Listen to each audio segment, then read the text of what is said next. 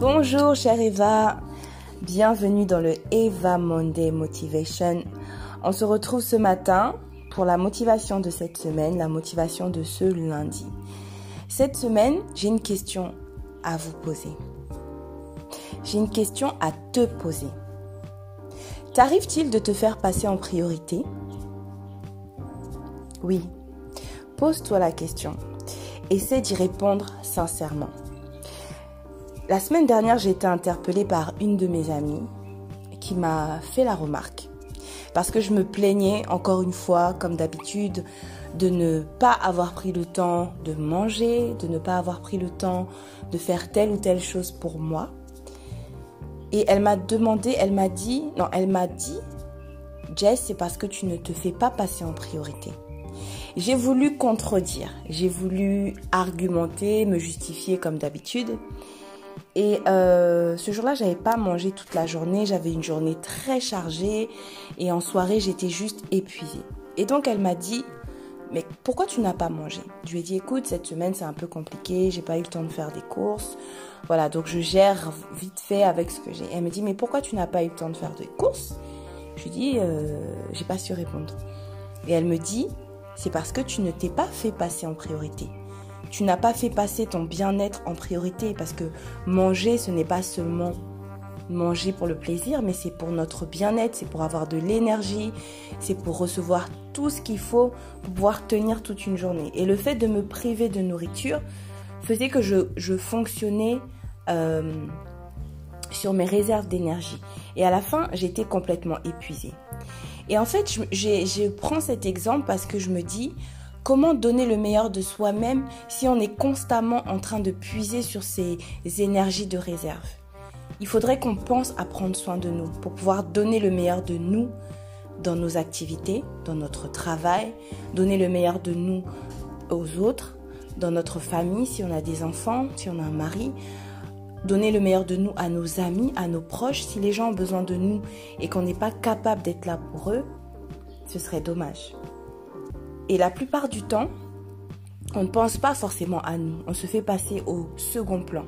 Là, j'ai pris un exemple comme ça, mais la plupart du temps, ça peut être aussi euh, une accumulation de choses que l'on fait pour d'autres sans penser forcément à nous, dans le sens où on ne fait que faire sans se consulter, on ne fait que faire sans voir si on a la capacité de le faire.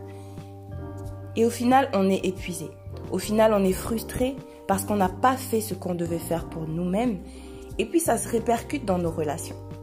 Donc aujourd'hui, je ne sais pas s'il y en a parmi vous qui se reconnaissent dans cette situation, parce qu'il y a tellement d'exemples comme ça, et j'ai remarqué que c'est surtout nous les femmes qui avons du mal à nous faire passer en priorité.